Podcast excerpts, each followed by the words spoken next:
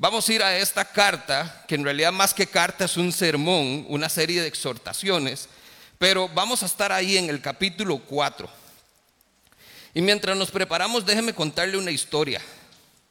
Porque cuando leo eh, un, texto como estos, entonces me, me recuerda a mí esos momentos donde vamos a sentir temor, angustia, donde vamos a pasar por pruebas, por oposición, porque eso es justamente lo que estaba enfrentando esta gente en, Hebreos.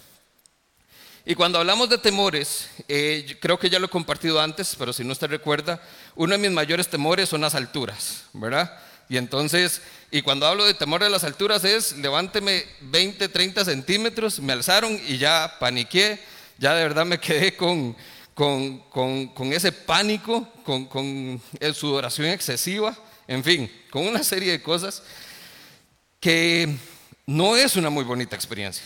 El temor muchas veces lo menospreciamos, pero el asunto es qué genera el temor además de eso, porque entonces viene ansiedad, viene el estrés, viene un montón de aspectos físicos, químicos, corporales, y además en términos de nuestra condición espiritual también nos afecta porque nos hace dudar, nos hace eh, dejar de tener confianza plena en nuestro Dios.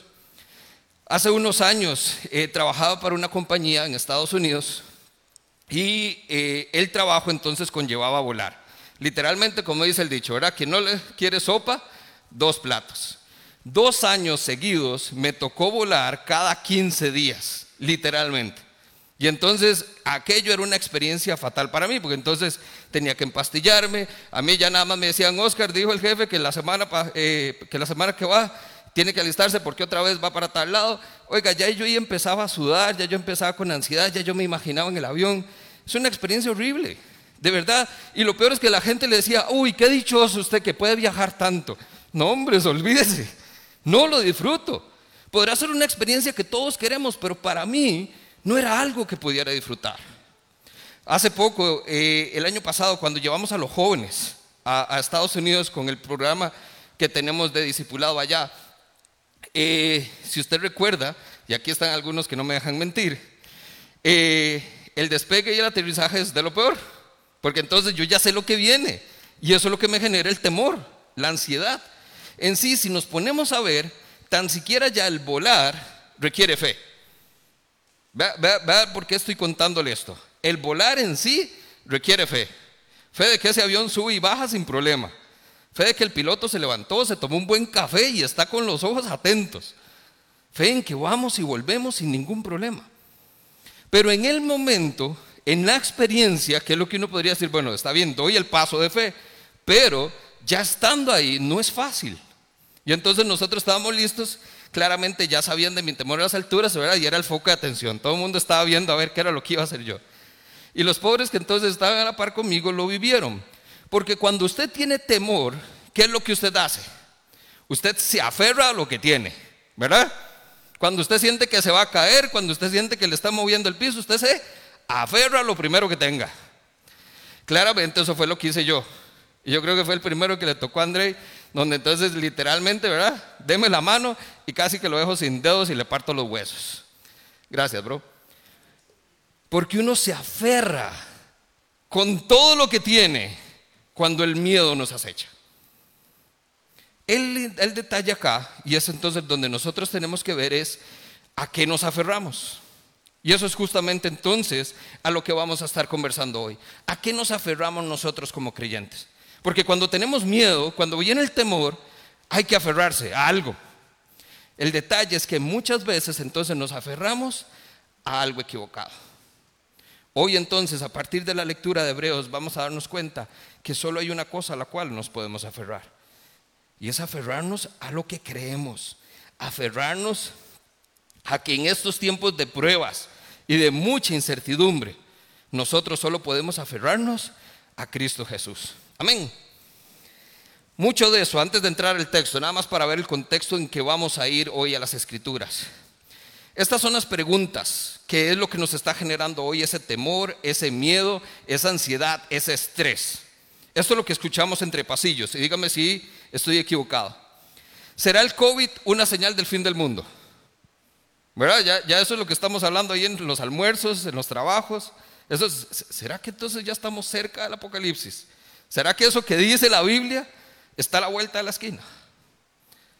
Otra, ¿será que entonces Dios está juzgando al mundo en medio de esta pandemia? Son cosas que pensamos. La más reciente, con todo este asunto del paquete de impuestos y todo que nos quieren poner, ¿será que vamos a sobrevivir la crisis económica que se avecina? El asunto con estas preguntas, familia, es que son preguntas existenciales y como tales no tienen respuesta. Pero ahí estamos nosotros, ¿verdad? Porque esto no es una conversación, esto es una conversación de todos los días, todas las semanas. Y le damos una y otra y otra vez. Y nos vamos a acostar y estamos nuestra mente. ¿Verdad? ¿Será que lo voy a hacer? ¿Cómo hago? ¿Cómo me preparo? ¿Cómo salgo? ¿Será que me enfermo? ¿No me enfermo? Si estoy contagiado, si no estoy contagiado. El problema de estas preguntas existenciales es que no tienen respuesta y entiéndalo, no la van a tener. Es que no es una cuestión de tiempo. No es que entonces sigamos dándole hasta encontrar la respuesta, es nunca tendremos respuesta certera a esto. Y el otro problema enorme, como si ya no tener respuesta no fuera suficiente, es que encima de eso nos quita entonces de estar haciendo las preguntas que realmente son importantes. Preguntas como cuáles. ¿Por qué entonces nosotros, como creyentes, en medio de estos tiempos, tenemos un umbral del dolor tan bajo? Y me explico con esto.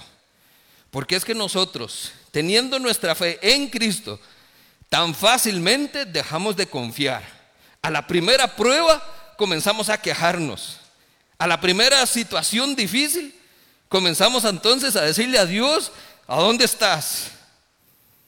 ¿Por qué no podemos soportar la prueba? ¿Por qué no podemos soportar el dolor y la aflicción? ¿Qué acaso no nos dijo Jesús, en este mundo tendréis aflicción? Es una garantía. La aflicción va a venir. La aflicción ya está. Y la aflicción no se nos va a quitar. La diferencia es que entonces Jesús dijo, pero confíen, pero anímense, dice otra versión, porque yo he vencido al mundo. Es algo temporal, pero que ya está garantizado que va a pasar. El asunto entonces, que esa es la verdadera pregunta, ¿por qué nosotros no soportamos esa aflicción? ¿Por qué tan fácilmente dejamos de confiar? Porque es que nosotros entonces, que nos llamamos seguidores, porque aquellos que decimos en Jesús está mi fortaleza, en Jesús está mi fe, porque aquellos entonces que decimos que Jesús lo es todo para nosotros, en estos tiempos de pandemia tan difíciles, tan fácilmente dejamos de confiar. Y nos volvemos uno más del mundo. Nos unimos a ese temor, a ese miedo y a esa ansiedad que está allá afuera, poniendo en pánico al país, al mundo entero. ¿Y todo por qué? Porque ellos no tienen la esperanza en Cristo. Pero nosotros sí. Entonces, ¿a dónde está la diferencia? ¿A dónde está la iglesia siendo relevante en un mundo que hoy lo necesita desesperadamente? Esta es la perspectiva del mundo. Pregunta, pienso que todo estaría bien si tan solo pudiera tener, y le dejo ahí el espacio en blanco. ¿Con qué respondería? Si tan solo tuviera eso, todo en este momento estaría bien. Perspectiva del mundo, típica, dinero. Si tan solo tuviera dinero, ahorita estaría más tranquilo, ¿cierto? Si tan solo tuviera trabajo, todo estaría mejor. Si tan solo tuviera, estaría bien. Esa es la perspectiva del mundo. ¿A dónde está entonces la opción que tenemos nosotros de decir, si tan solo tuviera a Jesús, todo estaría bien? Porque es que lo decimos, pero no lo vivimos. Porque si realmente lo viviéramos, estaríamos bien. No estaríamos hablando de cómo hacer para estar bien. ¿Sí me explico? El otro ejemplo. Me da miedo o ansiedad, me da temor o estrés cuando pienso en la posibilidad de perder y rellene usted ahí. Mismo ejemplo, mundo. Me da miedo perder mi trabajo en este momento, porque ¿qué hacemos? ¿Con qué comemos? Me da miedo no tener dinero suficiente, porque ¿cómo hago para pagar? Pero ahora vea el detalle, y es que esto es lo que me encanta. Hagamos el ejercicio. Me da miedo perder a Dios. Me genera temor o ansiedad perder hoy a Jesús. Esa no la aplicamos. Esa no la estamos aplicando. Y con razón entonces nos estamos uniendo al pánico que hay afuera. ¿Sí me doy a entender? Hoy entonces estamos haciendo un llamado directo, puntual, una exhortación, que es lo que tiene Hebreos, a aferrarnos a lo que creemos, con todas nuestras fuerzas, con todo lo que usted pueda y tenga. Hay que aferrarnos a lo que creemos. Y entonces ahora sí, vayamos a la palabra. ¿En qué creemos? Porque eso es lo que puede entonces estar haciendo una gran diferencia en su vida. Que usted se aferra a algo que cree, pero que no es suficiente. Por ejemplo, la mesa. Si yo en este momento me aferro a la mesa, pero entra así un huracán, me voy con todo y mesa. Pero si yo me aferro a Jesús, al ancla, ahí pueden venir ríos, tormentas, vientos, viene lo que sea y no me mueve. Me golpea, pero no me mueve. Y eso es lo que nos dice hoy entonces Hebreos capítulo 4, versos 14.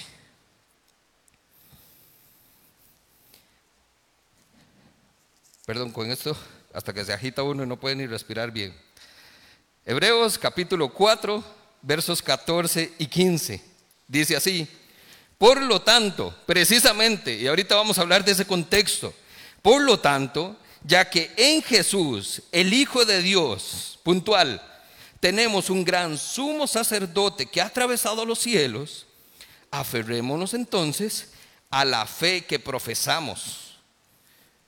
Por lo tanto, porque no tenemos un sumo sacerdote incapaz de compadecerse de nuestras debilidades, sino uno que ha sido tentado en todo de la misma manera que nosotros, solo que no pecó.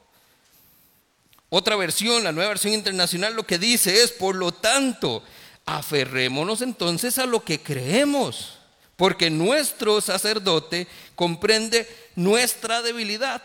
Él enfrentó cada una de esas pruebas que hoy usted y yo enfrentamos. Vea entonces la lectura cómo nos da un contexto puntual. Aferrémonos a lo que creemos. Y aquí es entonces donde yo quisiera que desarrollemos estas dos partes. Primero el concepto de entonces, cuando yo veo aferrémonos a lo que creemos, me genera dos preguntas. Uno, ¿en qué creo? ¿A qué me voy a aferrar? Y lo segundo es, ¿cómo? ¿Cómo me aferro? ¿A qué me aferro?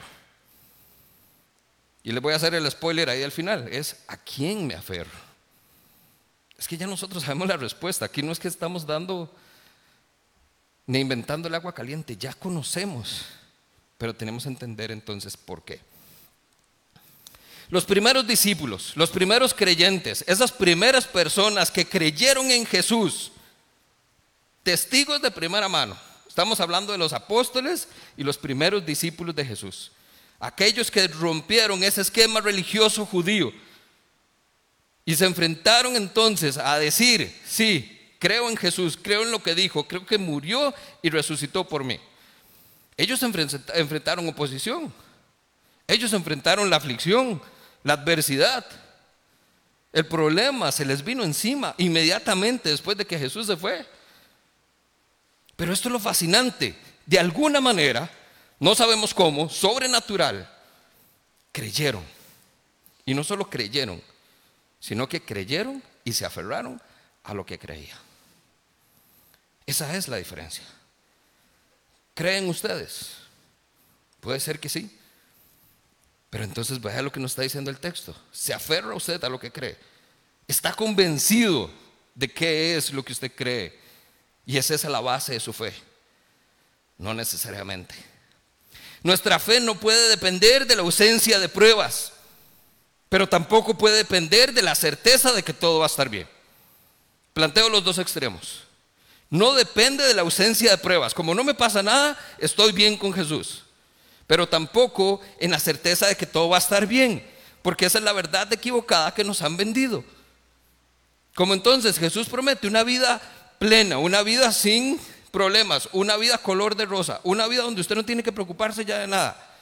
Eso no fue lo que prometió Jesús, pero eso es lo que nos vende el mundo. Y por eso mucha gente deja de creer en Dios porque el Dios que les presentaron en primer lugar no era el Dios real. Y cuando enfrentamos textos entonces como el que Jesús dice, van a tener aflicción, entonces son los primeros que dicen, de ahí, ¿cómo es la cosa? Eso no fue lo que me dijeron a mí. Yo no sé qué le dijeron a usted, pero esto es lo que dice Jesús. Certeza de que en este mundo vamos a tener aflicción. Entonces, con todo el respeto a doña pandemia en este momento, no tiene por qué movernos el piso como lo ha hecho. No hay razón. Porque puntualmente viene a ser una aflicción más en otro montón que ya hemos tenido. Pero sí me explico. Nos está moviendo esto de una manera y nos está quitando la oportunidad entonces de aferrarnos hoy a lo que creemos. Y esto es por una perspectiva equivocada. Debemos entonces nosotros admitir que nuestra esperanza se ha visto amenazada de una u otra manera, en mayor o menor grado, por lo que está pasando en estos últimos meses. Y humanamente hablando, sí, le doy la razón. Yo he estado igual. Pero en términos de nuestra relación de fe con Jesús, es inaceptable. Y esa es la invitación hoy. Algunas cosas, ¿de dónde viene esto? Acabamos de salir del mes patriótico, septiembre, mes de la libertad, y usted no sé si lo vio, pero en redes sociales, el famoso versículo, bendito Dios, bendita la nación cuyo Dios es el Señor. Nosotros durante mucho tiempo fuimos conocidos como el país más feliz del mundo. La pregunta es, ¿lo somos o lo seguimos siendo? Cuando nosotros nos ponemos a pensar que después de que entonces aprobamos el aborto, legalizamos el matrimonio igualitario. ¿Usted cree que eso refleja una nación cuyo Dios es el Señor? No lo es. Y entonces con mucha razón entiendo que no estemos recibiendo la bendición, que no nos estemos viendo como bienaventurados, porque no estamos haciendo de Dios nuestro Señor. Esa es la diferencia. Pagamos justos por pecadores, porque esa decisión no la tomamos nosotros, pero igual. Nos lleva entonces a una realidad donde, ¿qué es lo que tenemos que ver? ¿Será que entonces Dios ya no está con nosotros? ¿Será que entonces Dios nos abandonó? Como veíamos entonces en el Antiguo Testamento. No escucharon a los profetas y entonces Dios ya no está con ellos. Lo hablaba ahorita con Don Luis. No es así. Dios sigue estando con nosotros. Lo que no podemos esperar es que entonces todo esté bonito, todo vaya bien si no vivimos bajo la voluntad de Dios. Son dos cosas muy diferentes. Dios sigue estando con nosotros. Porque Jesús dijo, sí, van a venir pruebas, pero Jesús también nos prometió que no íbamos a estar solos, que el Espíritu iba a estar con nosotros hasta el fin de todos los tiempos. Dios con nosotros.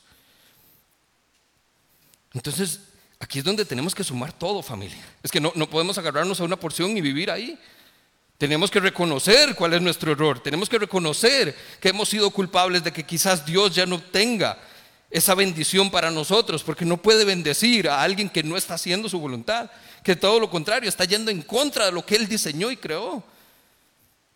Pero tampoco podemos apartarnos y decirnos que es que el miedo, el temor nos está abrumando y que por eso estamos ahí cuchiticos entre una esquina y no nos movemos porque no sabemos qué hacer. La iglesia tiene la responsabilidad en este momento. Una perspectiva equivocada. Entonces déjenme darle la correcta. Nosotros tenemos una esperanza asegurada, pagada con precio de sangre, en una cruz. Yo hoy me aferro entonces no a esto, me aferro al Cristo crucificado, muerto y resucitado que entonces dijo que va a venir por mí y que el día que eso pase voy a gozar de vida eterna, en una morada que Él me está preparando en la casa del Padre, con un Padre que me dice que me está esperando porque me ha adoptado como su hijo Esa es la esperanza. Y a eso es a lo que me aferro, porque es lo que creo. Pero tengo que ver el paquete completo. Nuestra esperanza no se basa en el ahora. Mi esperanza no se basa en que entonces hasta este momento no me he enfermado de coronavirus. Mi esperanza se basa en que Dios durante mucho tiempo en mi vida atrás me ha liberado no de una, de otro montón de enfermedades. Mi esperanza se basa en que entonces no solo mi vida, sino la de ustedes. Somos testigos de lo que hemos vivido juntos. Y Dios nos ha guardado no de una, de muchas situaciones. Y ojo, no, no nos queda ahí. Nos vamos miles de años atrás donde su pueblo, Dios lo ha cuidado desde el día uno. Entonces Dios ha hecho milagros toda una vida. Lo veíamos, lo cantábamos ahorita. El que no lo veamos no quiere decir que no esté pasando. El que yo no vea no quiere decir que Dios no esté obrando. ¿Cierto? Esa es la diferencia que nosotros tenemos hoy que nuestra esperanza no se basa en el hoy, no se basa en que voy, voy a ver si el día que me muero efectivamente me pego la rifa y llego al cielo. No, mi esperanza se basa en lo que pasó antes, que me asegura que me va a pasar en un futuro. Dos, tenemos evidencias, pruebas tangibles de que Dios ya lo ha hecho. Váyase a las escrituras.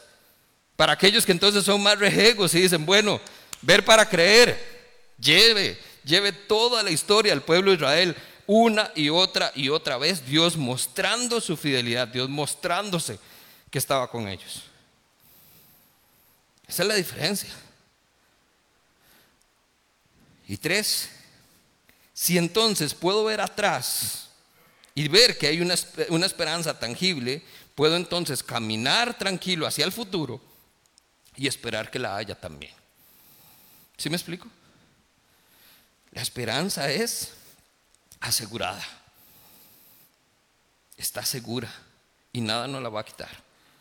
Porque de eso se aseguró Jesús cuando murió en la cruz. Cuando tres días después resucitó y le dijo al mundo, eh, chivita, chivita, ¿quién dijo que no? Eso es. Eso es, es que ahí es donde Jesús no está burlándose, pero le está diciendo al mundo, incrédulos, perdieron la fe por incredulidad porque estuve con ustedes, se los dije, pero no quisieron creer. Y esa es la advertencia. Vamos a ver ahorita entonces, porque tenemos que ver el contexto en que está Hebreo. Nos vamos a quedar en estos tres versículos, pero tenemos que ver en qué creemos. Cuando, cuando hago esto, donde Jesús se los dijo, tenemos que ver entonces algunas cosas. Hebreos, eh, concretamente, es un sermón. Está lleno de exhortaciones, está lleno de direcciones concretas, puntuales, y le tira así, buenísimo, a un pueblo, entiéndase, judío, de tradición religiosa, que se acaba de convertir al cristianismo. Imagínense un montón de personas que cumplieron con la ley tan dura como era, pero Jesús, por la obra que hizo en los apóstoles, por la autoridad y el poder que le dio a estas personas de ir y predicar el Evangelio, logran entonces que otros tengan fe y entonces decidan poner su fe en Cristo. Decidan aferrarse a Cristo, no a la ley, a Cristo. Y entonces, ¿qué es lo que están enfrentando los hebreos? Oposición, burla, cuestionamientos. De dónde está su Dios, los dejó votados. ¿A dónde está ese Jesús? Porque ya usted no está viviendo como nosotros, cumpliendo todo lo que el Torah nos manda. Porque ya usted no está cumpliendo con todos los ritos. Esa es la cuestión. Imagínese entonces usted tratar de llevar su fe con un montón de personas encima diciéndole, no es así, vea que no es, usted está equivocado, eso no va a pasar. Y ahí es entonces donde interesantemente vemos que estamos como los hebreos. No es así.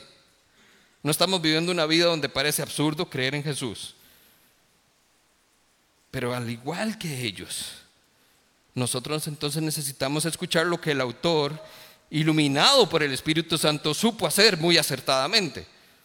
¿Qué ocupan estas personas? Cuando la gente les están cuestionando su fe, cuando la gente les dice viene peor, cuando la gente no sabe qué va a pasar, en tiempos de muchas pruebas e incertidumbre, ¿qué es lo que dice que necesita este pueblo? Piensa el autor. recordarles quién es Jesús. Recordarles qué hizo Jesús. Recordarles lo que Jesús puede hacer y va a seguir haciendo. Y entonces el autor de Hebreos lo que hace es que glorifica la figura de Cristo Jesús. Lo exalta hasta más no poder. Y lo hace a través de algunas comparaciones con el Antiguo Testamento. Recuerde que era un pueblo altamente religioso, con esa tradición judía todavía arraigada.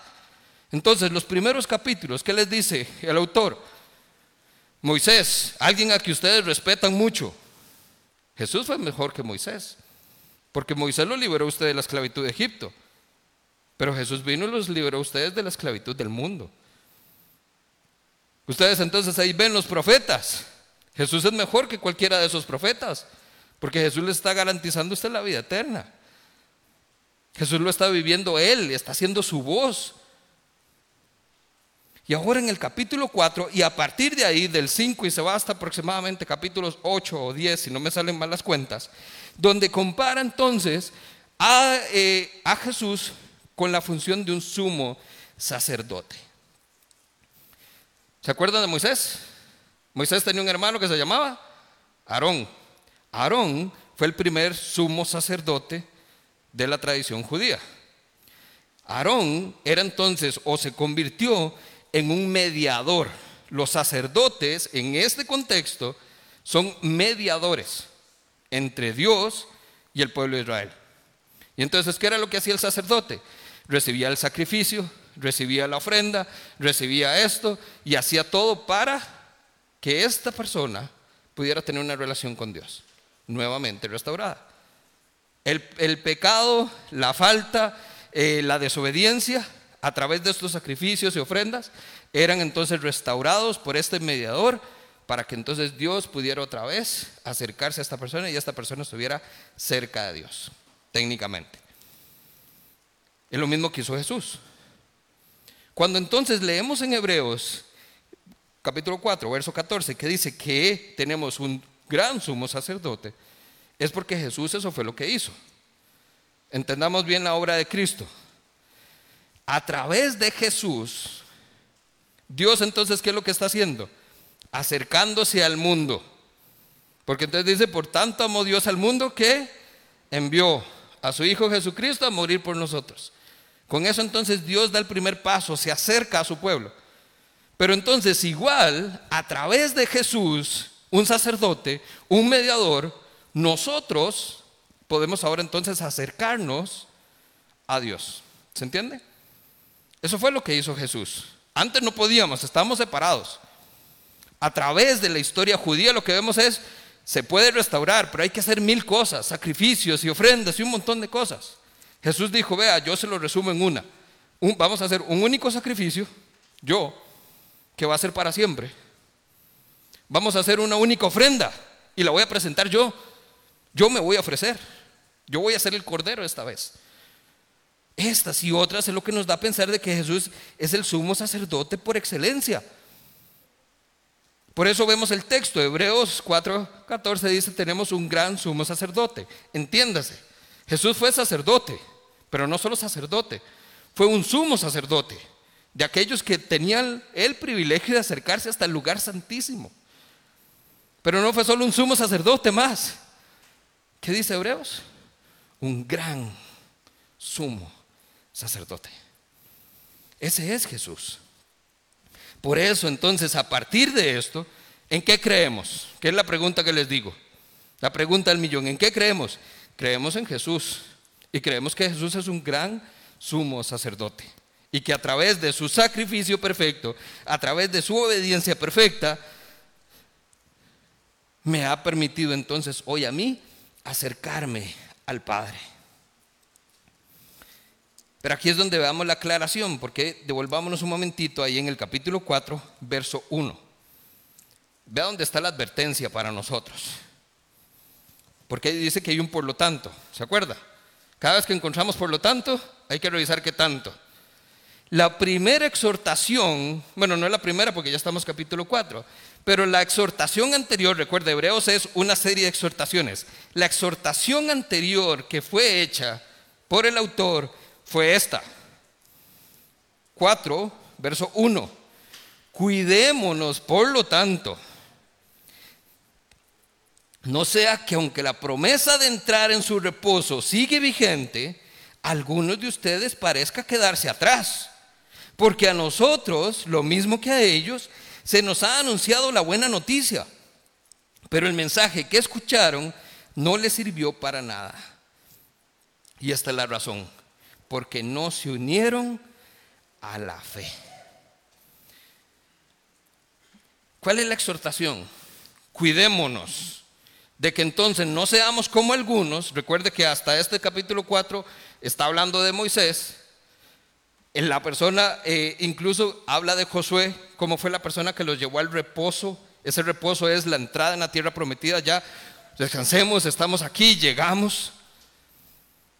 Pero entonces el autor le hace la diferencia y le hace el recordatorio.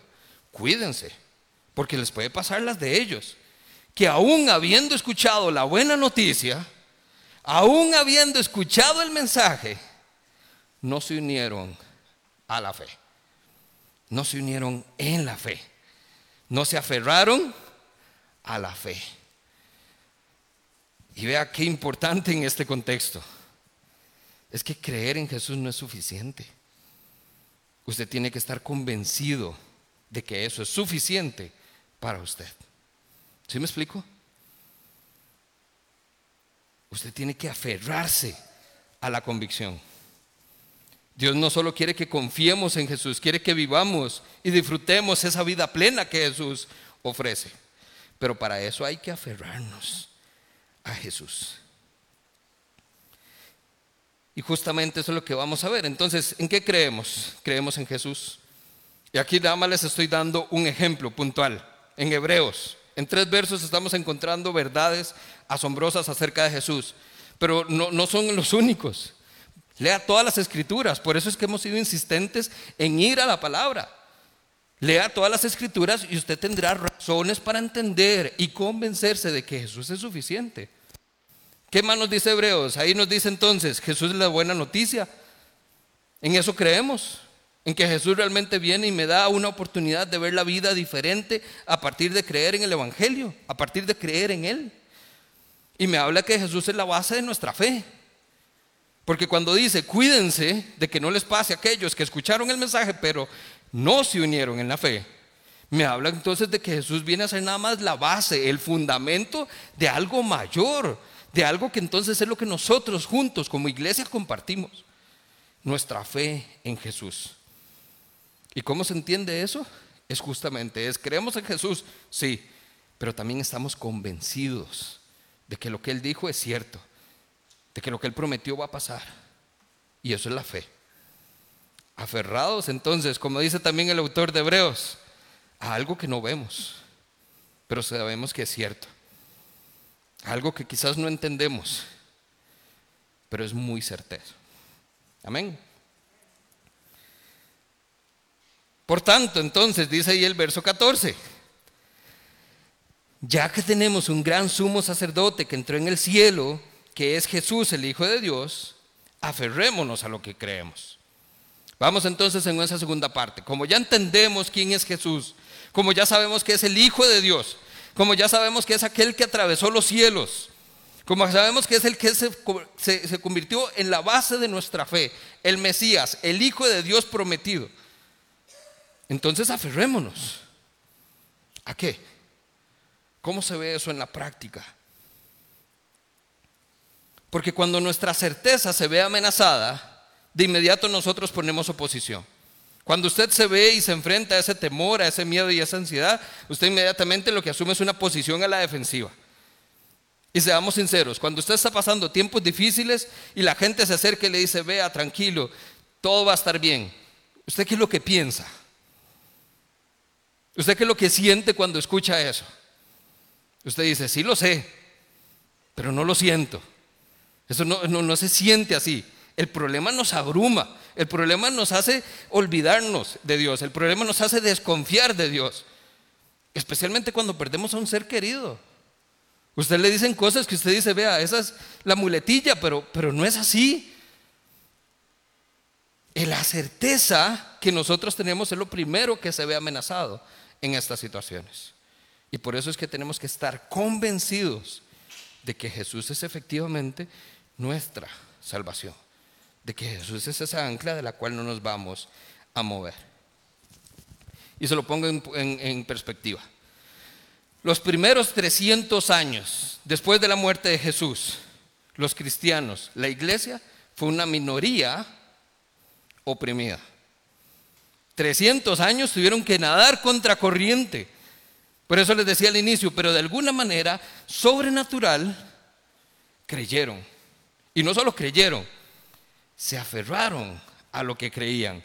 Ojo, murieron sabiendo lo que creían. Tanto así para pensar que era suficiente. Hoy los cristianos parece, y ahora no lo cuestionamos nuevamente, pareciera ser que somos una mayoría que no necesariamente nos sentimos oprimida y vea el efecto entonces contrario. Con mayor facilidad dudamos, con mayor facilidad desconfiamos. ¿Entiende la perspectiva de lo que es aferrarse? Hoy nosotros estamos siendo llamados a aferrarnos a Cristo, a aferrarnos a aquello en lo que creemos, como si nuestra vida dependiera de ello. Y entiéndalo, lo es. Su vida hoy depende únicamente de Jesús. Y eso es lo que hace la diferencia entre nosotros y la perspectiva del mundo. Hay un por lo tanto, por, por lo que hizo Jesús en mi vida es que sé que me puedo aferrar a eso. Pero entonces viva a partir de esa realidad. Sea como la iglesia primitiva. Crea y esté convencido en lo que cree.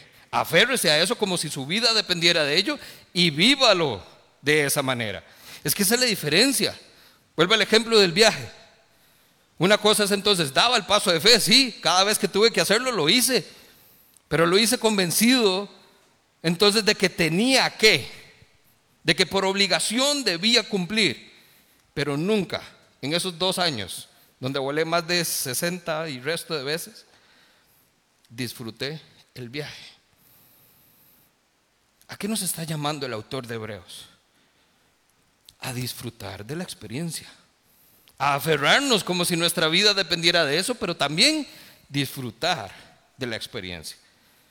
Déjeme complementarlo. Primera de Pedro, capítulo 1, versos 5 y 6.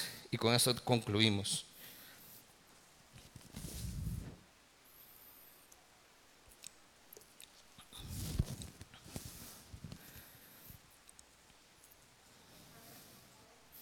Primera de Pedro, capítulo 1, versos 5 y 6.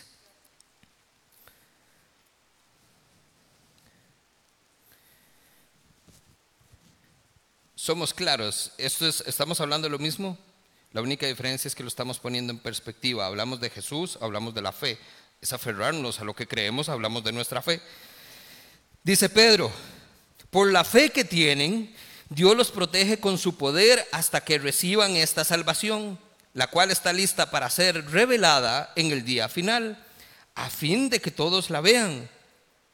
Así que, alégrense de verdad Nótese esa palabra, alégrense. Les espera una alegría inmensa, aunque tienen que soportar muchas pruebas por un tiempo breve. Déjenme ponerle este, este pasaje en el contexto de Hebreos y en el contexto que mencionamos de Juan 16:33. En este mundo tendréis aflicción, pero anímense, yo he vencido al mundo. Hebreo nos dice, porque usted tiene su fe puesta en Jesús, entonces aférrese a lo que cree. Pedro entonces ahora viene y nos dice, alégrense de verdad, porque les espera una alegría inmensa. Y aquí es entonces donde nos rompe el coco, ¿cierto? Como en medio de pruebas, como en medio de aflicción, como en medio de incertidumbre, como en medio de este momento mundial que estamos viviendo como nunca podríamos estar alegres? Barájeme eso. ¿Cómo podemos experimentar gozo en medio de tiempos complejos? Y a eso es a lo que estamos llamados. Cierro entonces Hebreos 4, verso 16, el último de nuestro texto de hoy. Dice entonces el autor de Hebreo, así que acerquémonos entonces confiadamente al trono de la gracia para recibir misericordia y hallar gracia, la gracia que nos ayude en el momento en que más la necesitamos. Hagamos un, viaje al pasado. ¿Cuándo experimentó usted gozo por primera vez en medio de la peor situación de su vida? Cuando recibimos la gracia de Dios. ¿No es así? Cuando usted dijo, ya no hay nada que hacer, ya no hay esperanza, ya no hay salvación, hasta aquí llegó mi vida. Y algo pasó y le dijo, sí la hay. No llega hasta aquí. A partir de ahora comienzas a vivir. A partir de ahora todo va a ser diferente. Y en medio de su peor situación, ¿usted qué sintió en su corazón? Gozo, alegría, paz. Eso es lo que nos recuerda el autor. En medio de estos momentos, ¿cómo podemos experimentarla? Renovando esa gracia y esa misericordia de Dios para nuestra vida todos los días. En esto vamos viviendo un día a la vez. De eso se trata. Y termino ahí volviendo un toquecito a Pedro. Por eso Pedro dice, así que alégrense de verdad, alégrense. Es por eso que debemos estar alegres. Y dice, van entonces a soportar muchas pruebas por un corto tiempo. No te crees que nosotros a veces lo vemos al revés. Pocas pruebas durante mucho tiempo. No, muchas pruebas. Pandemia es una de esas. Muchas pruebas pero en un corto tiempo, familia. Aquí no estamos hablando de escatología. Esperamos la venida de Cristo desde que Él se fue. Pero Cristo está cerca. Y en este corto tiempo que nos queda, antes de que Él venga, vamos a experimentar todavía mucho más. Muchas pruebas, pero por un tiempo breve. Un tiempo breve. Así que por eso es que hemos sido enfáticos. La pandemia no puede ser excusa. La pandemia es una de otro montón que están, que vienen y que van a venir.